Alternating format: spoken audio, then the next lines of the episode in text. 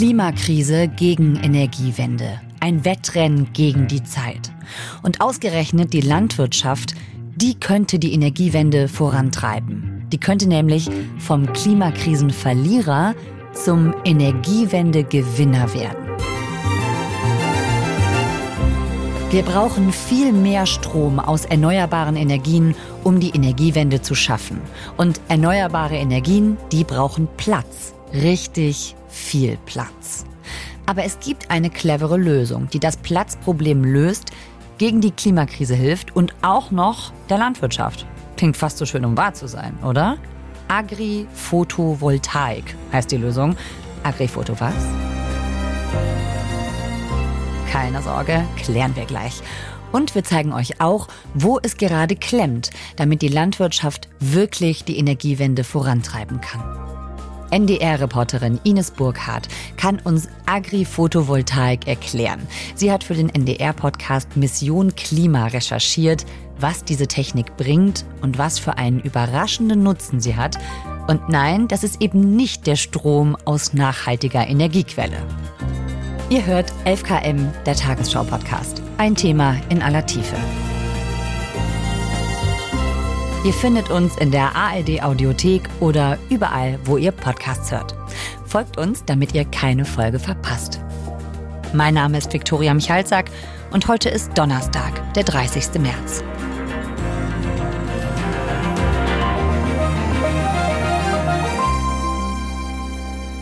Ines, hallo. Hallo Viktoria. Ich mache jetzt noch mal die Augen zu. Ich habe sowas noch nie gesehen. Ja. Klammer auf, habe ich schon. Ich habe es gegoogelt. Gute Vorbereitung. Ja, aber unsere Hörerinnen und Hörer, wer das noch nie gesehen hat, kann jetzt auch die Augen zumachen. Wie sieht das aus? Das kann man sich vorstellen, das ist aufgeständert, heißt das also. Das heißt, da sind Stützpfeiler am Rand vom Feld aus Stahl, die sind im Boden und die tragen diese Module, die dann über dem Feld hängen. Also es ist quasi wie ein Dach mhm. aus PV-Modulen, also Photovoltaik-Modulen. Und dadurch wird dann eben Strom produziert. Der wird sogar von beiden Seiten produziert. Das heißt, die Sonne fällt auf die PV-Anlage obendrauf und ein Teil des Sonnenlichts fällt aber auch zwischendurch. Also da sind Lücken oben und dadurch fällt halt ein bisschen Sonnenlicht noch auf den Acker und das wird dann auch zurückgestrahlt und sozusagen von der Unterseite dieser Anlage, da wird dann auch Strom produziert produziert. Also, da sind auch Zellen unten Genau, drunter. genau. Und dadurch ist es halt sehr effizient genutzt. Ne? Man kann mehr Strom produzieren und man kann aber eben gleichzeitig noch das Feld nutzen und das ist so der Clou dabei, das Feld weiterhin nutzen für Landwirtschaft, wie vorher auch. Ja, okay. Also das heißt, das ist so der Sinn dahinter, dass man das kombiniert, ja? Weil man könnte sich ja jetzt fragen, ja gut, warum jetzt nicht einfach Photovoltaik, warum Agri-Photovoltaik? Genau. Aber der Sinn ist, dass man die Fläche dann quasi zweimal nutzt? Also genau. Ah, okay. Doppelte Nutzung, also doppelt ernten nennt man das auch so. Und äh, das hat einfach den Hintergrund, also man muss ja nochmal bewusst machen, wo wir stehen, äh, auch bei der Energiewende. Ja. Also die Ziele der Bundesregierung sind ja im Moment bis 2030 mindestens 80 Prozent des Stroms durch erneuerbare Energien zu produzieren, also vor allem durch Wind und Sonne. Wir brauchen Tempo, auch das ist etwas, über das wir gesprochen haben. Und wir haben deshalb im Einzelnen auch diskutiert, was das bedeutet, was wir machen müssen, um Tempo zu schaffen bei der Energieversorgung aus Sonne, Windkraft und Biomasse. Und da kommt einfach ein äh, großes Flächenproblem auf uns zu. Also wo sollen all diese Solaranlagen hin? Bundeskanzler Scholz hat Anfang des Monats auf einer Pressekonferenz gesagt, wir müssen bis 2030 vier bis fünf neue Windräder aufstellen pro Tag und pro Tag umgerechnet mehr als 40 Fußballfelder voller Solaranlagen. Und da fragt man sich natürlich, wo sollen diese ganzen Solaranlagen alle hin? Ja, klar. Das ist ein Flächenproblem. Und dieses Flächenproblem lässt sich halt teilweise dadurch lösen. Wir haben ja viele landwirtschaftliche Flächen in Deutschland, dass man sagt, wir nutzen diese Acker oder Wiesen, Obstwiesen und so weiter. Wir nutzen die auch weiter dafür, für den Anbau, aber wir bauen eben oben drüber Solaranlagen. Also ich war auf einem Acker in Niedersachsen, in Lüchow im Wendland. Die Gegend ist ja bekannt durch die Anti-Atom-Proteste. Und ich war da auf einem Acker, ähm, wo eine Agri-Photovoltaikanlage stand. Dieser Acker da in Niedersachsen, der gehört natürlich wem? Mhm. Wer ist das? Erzähl mal. Sie würden sich wahrscheinlich als Landwirt bezeichnen, oder? Wie ist das? Also ich selber äh, nicht. Ich bin Maschinenbauingenieur, aber ähm, ja, mein Vater zum Beispiel sagt auch, dass er Landwirt ist. Er hat ja auch einen landwirtschaftlichen Betrieb. Und ähm, von daher bin ich ähm, zur Hälfte Landwirt, möchte ich es mal so sagen. Diese Fläche gehört Robert Lettenbichler, der wohnt da schon immer, der ist da aufgewachsen im Wendland, der ist jetzt 44 Jahre alt. Der hat Maschinenbau studiert und ist auch sehr technikinteressiert, also hat sich, glaube ich, auch deswegen sehr für so eine Anlage dann interessiert. Und er hat sich eigentlich aus rationalen Gründen halt für diese Anlage entschieden und gesagt, ich baue die über unser Feld. Da Rational heißt aus ökonomischen Gründen? Ja, aus vielen Gründen. Also er mit seinem Bruder zusammen, die führen ein international tätiges Unternehmen. Mhm. Ähm, und zwar trocknen die Kräuter und Gemüse. Das wird von Landwirten in der Region da angeliefert in dem Betrieb.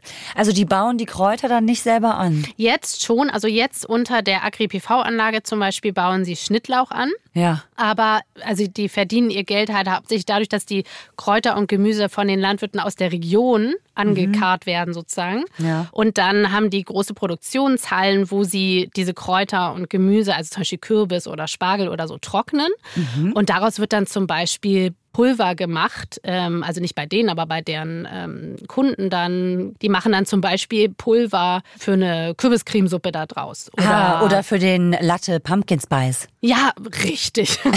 da kommt das dann sicherlich auch rein. Ah. Also es ah. hat viele Verwendungen hm. und in diesen Produktionshallen brauchen die halt viel Strom. Also das läuft rund um die Uhr, der Betrieb. Mhm. Und er hat sich überlegt, wie kann ich diesen Strom selbst produzieren. Mhm. Und er hat deshalb vor ein paar Jahren schon Solaranlagen auf seine Dächer von den ganzen Produktionshallen und so gemacht. Mhm. Ähm, damit deckt er schon 30 Prozent seines Strombedarfs. Die Rentabilität ist halt ähm, mit so einer PV-Anlage, insbesondere im Eigenverbrauch, ähm, auch sehr hoch.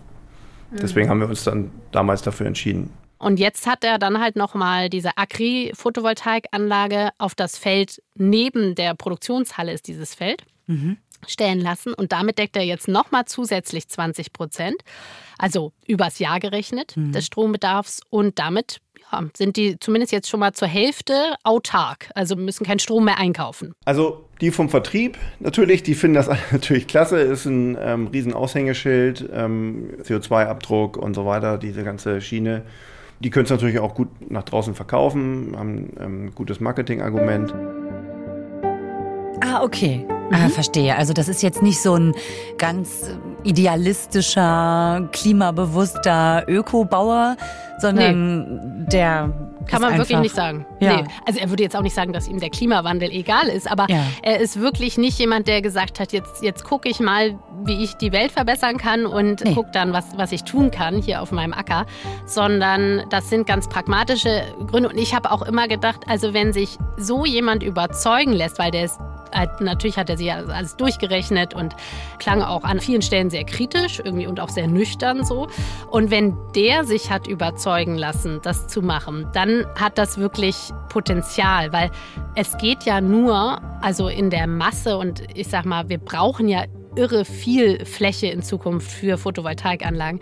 Und es geht natürlich in der Masse nur, wenn das auch in der Marktwirtschaft funktioniert. Also wenn das Leute gibt wie ihn, die sagen, ja, das rechnet sich für mich, das ergibt Sinn und dann mache ich das. Und das geht ja nicht in dem Ausmaß, wie wir das brauchen in Deutschland, wenn man jetzt sagt, das muss alles staatlich finanziert werden oder das ergibt für die einzelnen Landwirte gar keinen Sinn.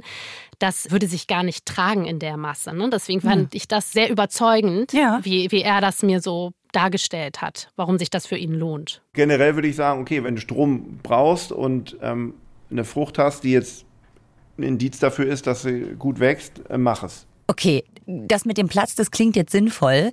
Wobei, also ich habe mir jetzt gedacht, als erstes so spontan, naja, aber wenn man da jetzt ein Dach rüber baut, dann kommt ja gar nicht mehr so viel Sonne unten an, wenn man die abfängt. Mhm. Ich habe jetzt gedacht, Pflanzen auf dem Acker, die brauchen noch Licht.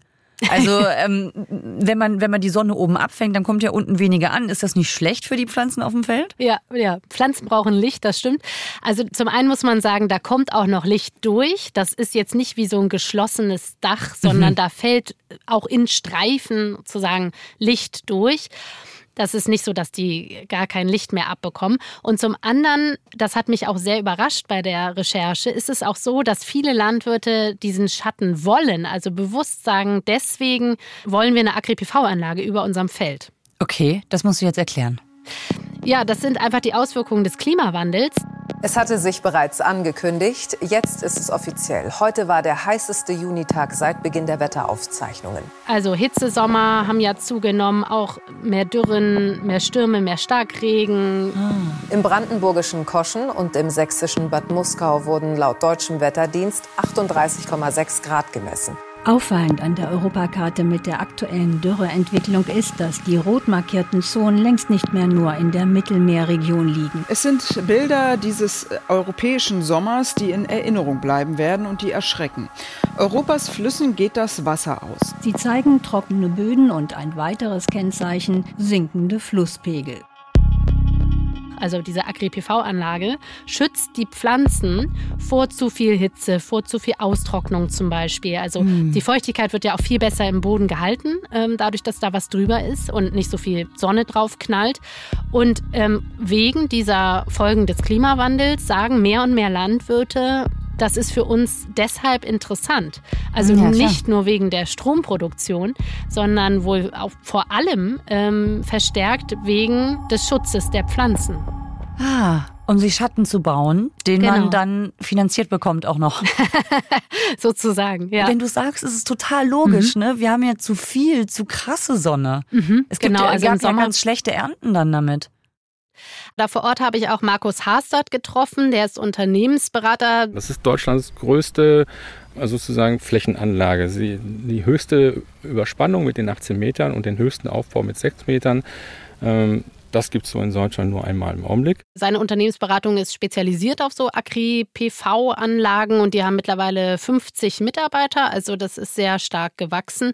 Und er hat diese Anlage ähm, da gebaut und er hat auch schon die erste Agri-PV-Anlage in Deutschland gebaut vor etwa sechs Jahren am Bodensee. Mhm. Und die wurde auch begleitet wissenschaftlich vom Fraunhofer Institut für solare Energiesysteme. Und die haben eben geguckt, wie wachsen die Pflanzen darunter im Vergleich zu Pflanzen auf einem Feld daneben, wo keine Agri-PV-Anlage drüber war.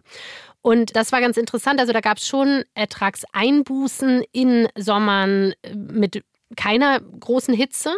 Und dann haben sie aber geguckt im Jahr 2018, das war ja dieser krasse Sommer, da ist dann der Ertrag unter dieser Agri-PV-Anlage äh, war 10 Prozent höher als auf dem anderen Feld. Also da war das dann sehr sinnvoll, für die Pflanzen geschützt zu sein und zeitgleich noch Strom zu produzieren mit der Agri-PV-Anlage. Das ist ja schon eine ganze Menge, ne? das rechnet sich dann schon. Genau, und in Zukunft wird ja davon ausgegangen, einfach, dass die Hitzesommer zunehmen, mhm. dass es stärkere Hitzewellen gibt, häufiger.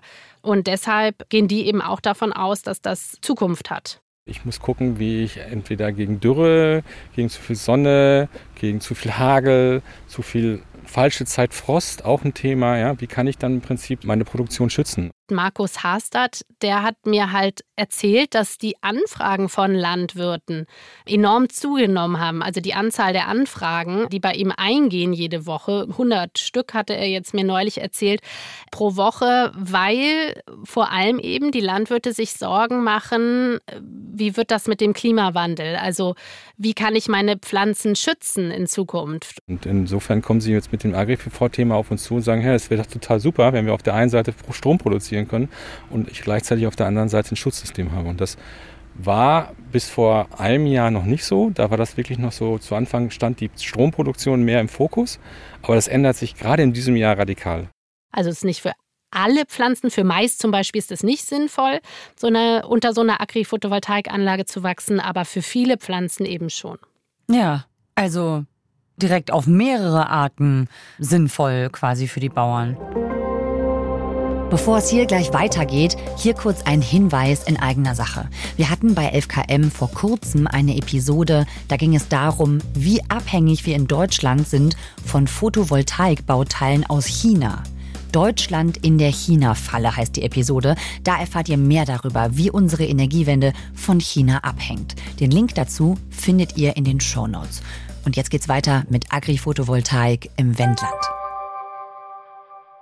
Also ich war im September ja da vor Ort und habe mir die Anlage angeguckt und da waren auch an dem Tag ähm, einige Landwirte aus der Region zu Besuch, also haben sich das mal angeguckt. Auf meinem Acker ist das erste Windrad da gebaut worden, in Hachum äh, zu der 1993 sowas, als äh, nur erstmal geguckt werden sollte, geht das im Binnenland überhaupt. Ja, ja, klar, ne? äh, das Geld verdienen haben die anderen dann hinterher gemacht. Ne? Ist natürlich für uns besonders interessant, was geht da drunter, wie geht das da drunter, wie ist das mit Schatten und Sonne. Und die waren ähm, ja sehr interessiert daran, einfach, wie sieht diese Anlage aus, wie verhält sich das auch mit Sonne und Schatten darunter, wo genau fällt der Schatten, wie macht man das mit der Bewässerung. Da wird ja das Regenwasser aufgefangen oben auf der, ähm, an den Solarmodulen dran ist so eine kleine Regenrinne und dann wird das durch Schläuche eben tröpfchenweise abgegeben wieder aufs Feld. Und all sowas hat die eben interessiert und wollten wissen, was gedeiht darunter gut, kann da noch ein Trecker darunter durchfahren fahren, solche Sachen. Und das haben die eben alles ähm, mit diesem Unternehmensberater Markus Hastert dann auch besprochen. Und viele wirkten da, finde ich, sehr euphorisch. Ja, wahrscheinlich hatten sie einfach schon darüber gelesen und äh, fanden das eben auch attraktiv für sie. Mhm. Und das rechnet sich ja auch, denn, wenn ich das richtig im Kopf habe, also Photovoltaik, das wird doch auch gefördert, oder?